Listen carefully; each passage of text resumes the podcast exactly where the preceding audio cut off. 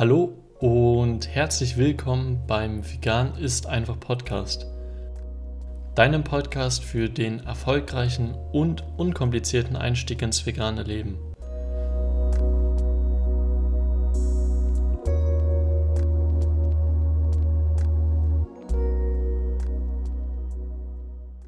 Willkommen zurück beim Podcast. Ich freue mich, dass du heute wieder dabei bist und möchte mit dir ein bisschen über ein Thema sprechen, was schon mehrere Male im Podcast angeschnitten wurde, aber heute soll es nochmal ganz explizit ums vegane Kochen gehen, beziehungsweise darum, wie du beim veganen Kochen am Ende auch Zeit sparen kannst, weil für viele ist auch die zeitliche Komponente beim Kochen extrem wichtig. Sie möchten vielleicht häufiger kochen, aber finden in ihrem Alltag gar kein Zeitfenster dafür und machen es deswegen nicht. Wie wir gelernt haben, ist Kochen auch eines der Basics für die gesunde vegane Ernährung und eines der Basics für die günstige vegane Ernährung. Das heißt, die Vorteile vom Kochen möchte ich dir jetzt nochmal äh, kurz erläutern. Wie gesagt, du kannst dir viel schneller eine gesunde Mahlzeit zubereiten, weißt immer genau, was drin ist und hast dann zusätzlich auch noch den Vorteil, dass du eben Kosten sparen kannst im Vergleich zu verarbeiteten Lebensmitteln, wo du natürlich auch noch die Verarbeitung und den Prozess mitbezahlen musst. Außerdem macht natürlich selber Kochen auch Spaß, vor allen Dingen, wenn du die Zeit dafür hast und es dir nicht Stress bereitet.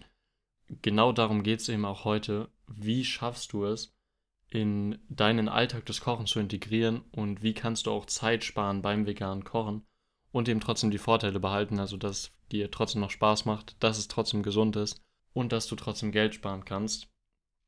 Und bei mir ist es auch so gewesen, dass ich schwierig dazu gefunden habe, selber zu kochen, eben aus dem zeitlichen Aspekt. Ich meine, man hat so viel am Tag zu tun und das Kochen wird dann meistens eher als sekundär betrachtet. Also, wenn du jetzt noch was Arbeitstechnisches zu tun hast oder vielleicht bei dir in der Schule, dann ist es natürlich klar, dass das vorgeht vor dem Kochen und du erstmal die Sachen, die jetzt äh, sehr wichtig sind, erledigen willst. Und ich habe es dann irgendwann so gemacht, dass ich angefangen habe, mir Mahlzeiten vorzukochen dadurch eben extrem viel Zeit gespart habe. Aber darauf gehen wir nachher nochmal ein. Ich möchte dir einfach nur sagen, dass es mir eben auch nicht immer leicht fällt und ich es auch nicht immer schaffe, 100% frisch und vegan zu kochen, sondern ich teilweise auch eben auf mehr oder weniger improvisierte Mahlzeiten oder sogar Fertiggerichte zurückgreife oder Sachen, die eben schnell gehen. Deswegen mach dich nicht verrückt, wenn du es auch nach dem Podcast eben nicht immer schaffst, vegan zu kochen. Betrachte das Ganze nur als wichtige Grundlage und nicht als ein Zwang, denn sonst setzt du dich wie bei anderen Themen eben auch unter Druck und schaffst es am Ende vielleicht sogar weniger zu kochen oder gar nicht mehr, weil du dich mit dem Thema nicht mehr auseinandersetzt. Deswegen sieht das Ganze locker und versuch, wie gesagt, immer zu kochen, wenn es geht, aber zwinge dich niemals dazu. Da die gesunde und vegane Ernährung eben auch auf dem selber Kochen basiert und du auch die Vielseitigkeit der veganen Ernährung meistens nur durch selber Kochen wirklich ausnutzen kannst, möchte ich dir eben heute drei Tipps mitgeben, mit denen du einfacher vegan kochen kannst und eben auch viel Zeit dabei sparen kannst.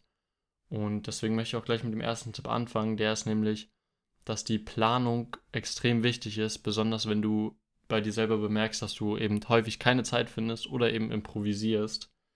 Das heißt, was, was es konkret bei der Planung gibt, ist, dass du eben zum Beispiel schon zwei bis drei Tage vorher weißt, was du eben kochen möchtest an dem speziellen Tag. Denn sogar wenn du dir einen Plan schreibst, ist es ideal, weil du dir eigentlich selber immer nur Druck machst, wenn du nicht weißt, was du kochen sollst. Das heißt, wenn du immer nur wartest bis kurz vor dem Kochen und dir dann die Überlegung machst, hm, was habe ich noch da, was kann ich kochen, was kann ich daraus noch machen, dann macht es dir vermutlich viel mehr Stress, gerade wenn nach dem Kochen noch irgendwas ansteht, was du machen möchtest und du nur bis zu einem gewissen Zeitpunkt auch Zeit dafür hast. Ähm, deswegen versuche vielleicht schon zwei bis drei Tage vorher zu wissen, was du kochst. Das Coole dabei ist, du kannst dir halt dann auch darauf basiert eine Einkaufsliste machen und dann auch im Supermarkt wissen, was du mitnehmen willst und was nicht, weil du sonst vielleicht teilweise auch Lebensmittel gar nicht zu Hause hast. Wichtig ist natürlich bei der Planung auch, dass du immer alles da hast, was du auch dann brauchst wenn du dir ein Gericht auch vorplanst und dann gar nicht die Zutaten hast und dann vielleicht notgedrungen auch nochmal zum Supermarkt fahren musst, Sachen holen musst, das ist ja auch ein riesen Zeitfresser. Deswegen versuche die Supermarktbesuche kurz zu halten, indem du dir einfach eine Einkaufsliste mitnimmst und dadurch genau weißt, was du einkaufen willst und was du in der Woche auch brauchst. Also wie gesagt, der erste Tipp, Planung ist super wichtig. Zwei bis drei Tage vorher schon wissen, was du isst, eine Einkaufsliste machen und auch alles da haben, wenn du es brauchst. Kommen wir aber jetzt zum zweiten Tipp, nämlich du musst nicht immer alles selber machen. Was ich damit meine, ist, dass du auch Sachen wie Tiefkühlobst oder Gemüse nutzen kannst.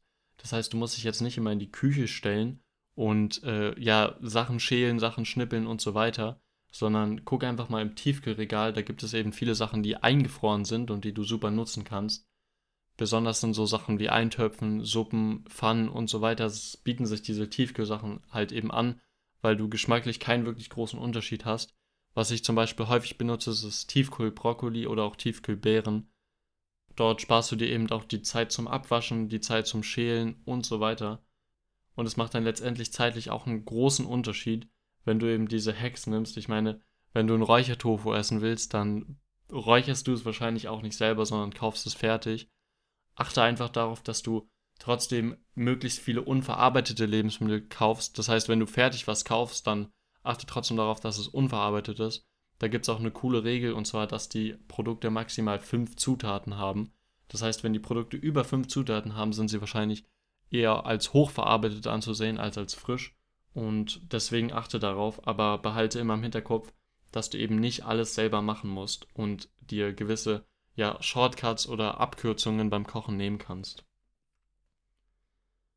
Der dritte Tipp, und das habe ich auch vorhin schon angesprochen, eben doppelte Portion oder Meal Prep, also Meal Preparation, Meal Vorbereitung, Mahlzeitenvorbereitung, auf Deutsch übersetzt.